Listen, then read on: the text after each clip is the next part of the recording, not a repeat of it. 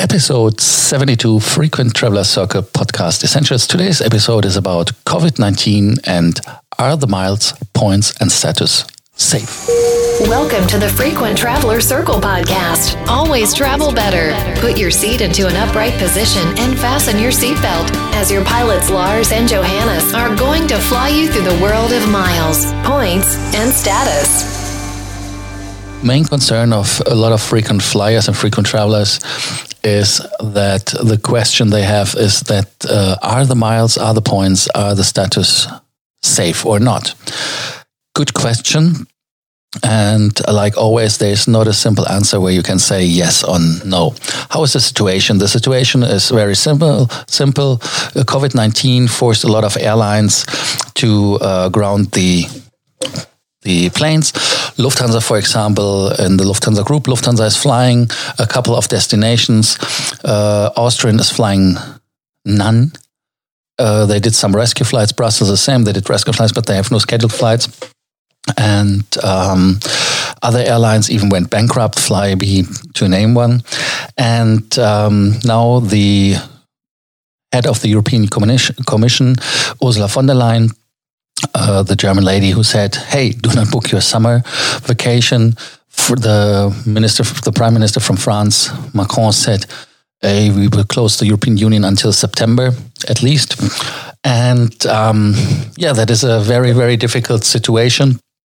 And uh, to give you other numbers um, that you can put it in a picture, Lufthansa is losing per every hour one million euro and um, the uh, U.S. airline Delta is losing even more. They are losing sixty million dollars. That are numbers which are um, unbelievable.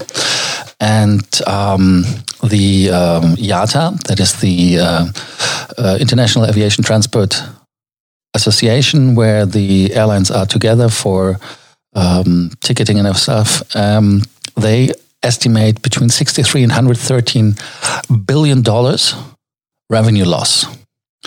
And uh, to give you another figure, which is kind of um, impressive in my opinion as well, the um, Union of the German Airports said that they had from 30th of March until um, 5th of April only 97,693 passengers.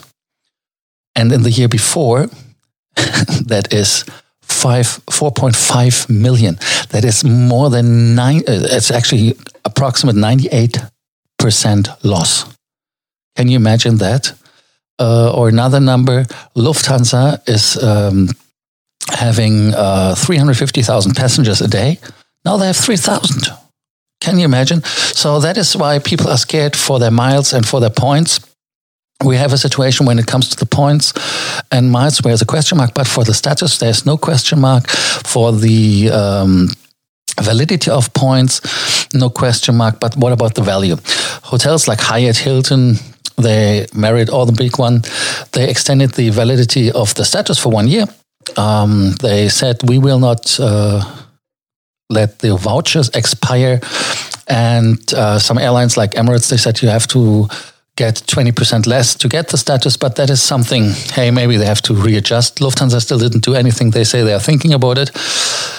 But I think they will have no other chance than just to extend it because um, it will be unbelievable. And the question is when you have um, the situation changing in September, how does it work? It works that way. You cannot fly anywhere because the problem is the airlines have to adjust to destinations, and some destinations will be open, some will be closed, some will be being open, but only if you have certain certificates. Maybe nobody knows how it works. You have to have a health certificate, a kind of uh, yeah, I'm, I'm, I had corona, I survived it, or I got a shot. I don't know, but it will be not like before. And and so Lufthansa says we estimate that it takes until end of the year that you can fly wherever you want, and then after that when you uh, did the flights to uh, to every destination, then even the people maybe don't want to fly there. So it will be a problem, and even Lufthansa and other airlines are reducing the fleet.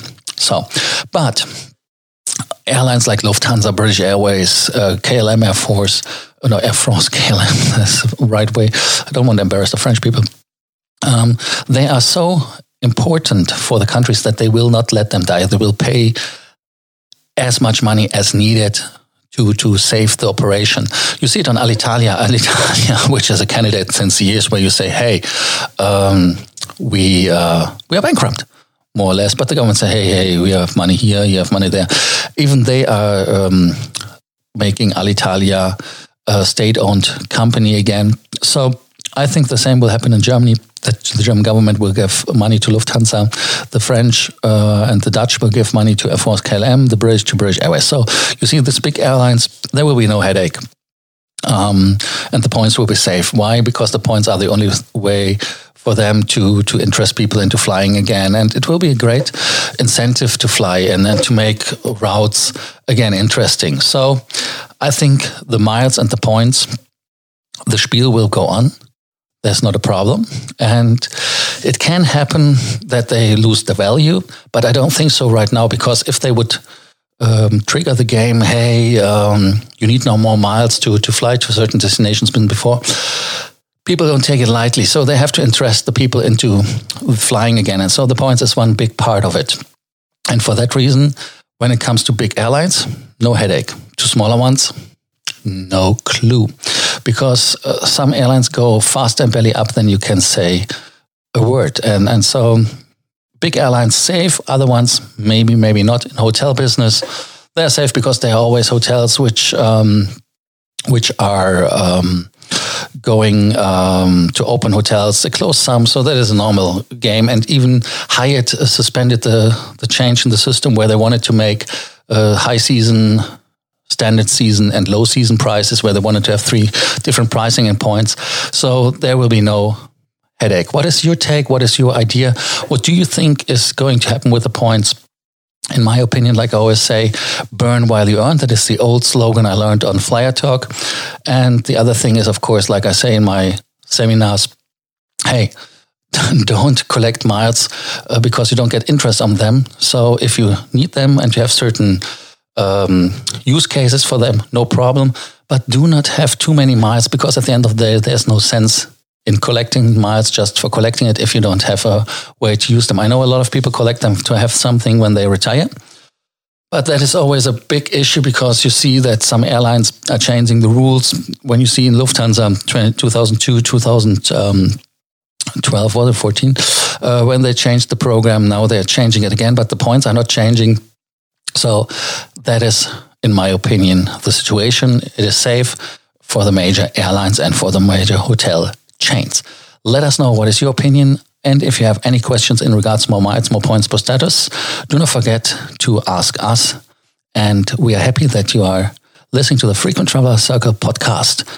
Do not forget to subscribe to us that you will not miss any new episode. Thank you. Bye bye. Thank you for listening to our podcast, Frequent Traveler Circle. Always travel better and boost your miles, points, and status. Book your free consulting session now at www.ftcircle.com now.